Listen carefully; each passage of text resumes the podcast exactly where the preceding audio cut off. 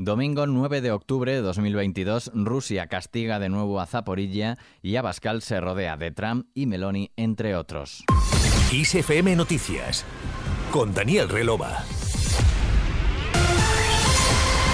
¿Qué tal? Escuchas Kiss FM Noticias. Rusia ha vuelto a atacar Zaporilla y lo ha hecho un día después de la explosión que causó daños en el puente de Crimea.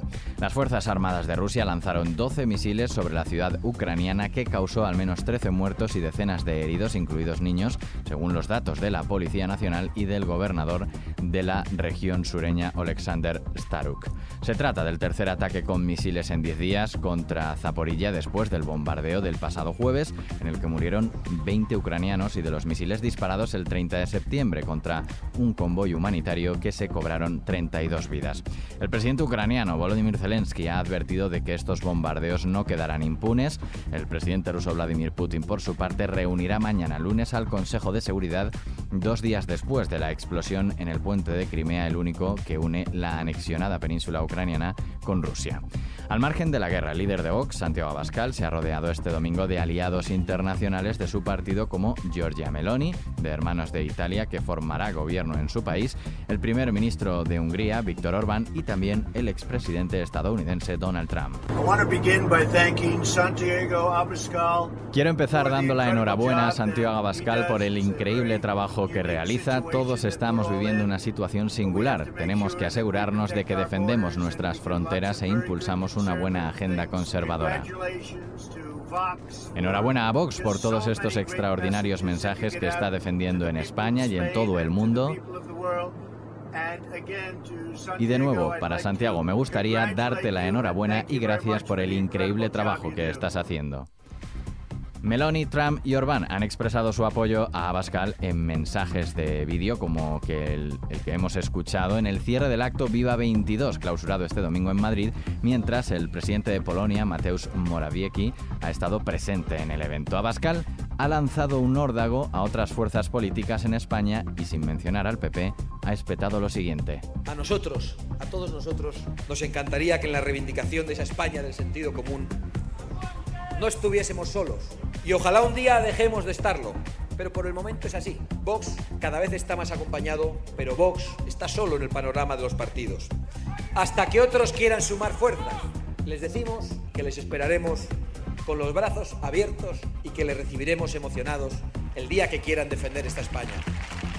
Abascal ha presentado el documento España Decide y en su discurso ha tildado de grave la actual situación política que, en su opinión, lleva a España al borde del abismo. Aragonés ya ha conformado su nuevo gobierno en solitario. El presidente catalán incorporará a siete consellers, Carlas Campuzano, ex de Convergencia, Joaquim Nadal, ex del PSC, y Gemma Ubasart, ex de Pudem, así como a Manel Balseils, Natalia Mas, Merichel Serret y Juli Fernández. Está previsto que los nuevos consejeros tomen posesión el próximo martes a las 9 de la mañana y cubrirán las vacantes que dejan sus siete predecesores de Junts per Cat tras decidir el pasado viernes dejar el gobierno. Seguimos en León, donde el ministro del Interior, Fernando Grande Marlasca, ha respaldado y ha aplaudido la apuesta de la Guardia Civil por la aplicación de iniciativas de acción positiva para incrementar el número de mujeres en el cuerpo. La carrera profesional de la mujer en la Guardia Civil está lastrada por diversas circunstancias y la más evidente es la dificultad de compaginarla con una plena vida personal, familiar. Es hora de soltar lastre y de permitir un acceso pleno y efectivo en esa línea está la iniciativa de la que ya ha hablado la directora general, la reserva de un porcentaje de plazas para mujeres en cada proceso selectivo. En su intervención, el ministro ha felicitado a la Guardia Civil y ha destacado en particular su participación en la lucha contra los incendios forestales durante este verano. Y vamos ahora con el tiempo para mañana. Un frente atlántico poco activo se desplazará del oeste al este peninsular, dejando cielos nubosos o cubiertos en la vertiente atlántica, que se irán extendiendo al tercio oriental durante la segunda mitad del día. Se producirán lluvias y chubascos dispersos en general, más probables en áreas montañosas durante la tarde, que irán ocasionalmente acompañados de tormentas y podrán ser fuertes en el este de Andalucía, Murcia, Comunidad Valenciana, este de Castilla-La Mancha y sur del sistema ibérico. Las temperaturas máximas descenderán en gran parte de la península, aunque en el nordeste y Baleares pueden ascender de forma ligera. Las mínimas subirán en la meseta norte y Alto Ebro y en Canarias descenderán ligeramente las temperaturas.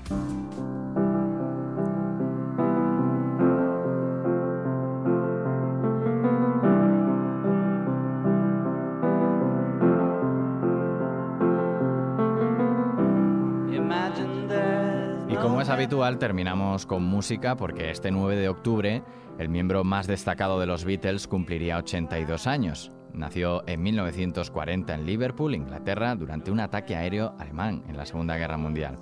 Convertirse en un músico de renombre fue un sueño que Lennon tuvo desde su infancia y que se vio empañado por inestabilidades domésticas. Sus padres se separaron cuando él era muy pequeño y perdió a su madre cuando era adolescente. Las dolorosas experiencias de sus primeros años de vida se abrieron paso en sus conmovedoras y evocadoras letras que han marcado a varias generaciones. Con él terminamos este podcast de XFM Noticias. La música y la información cada hora siguen en tu radio en XFM. Sara Delgado en la realización. Saludos de Daniel Relova. Hasta la próxima.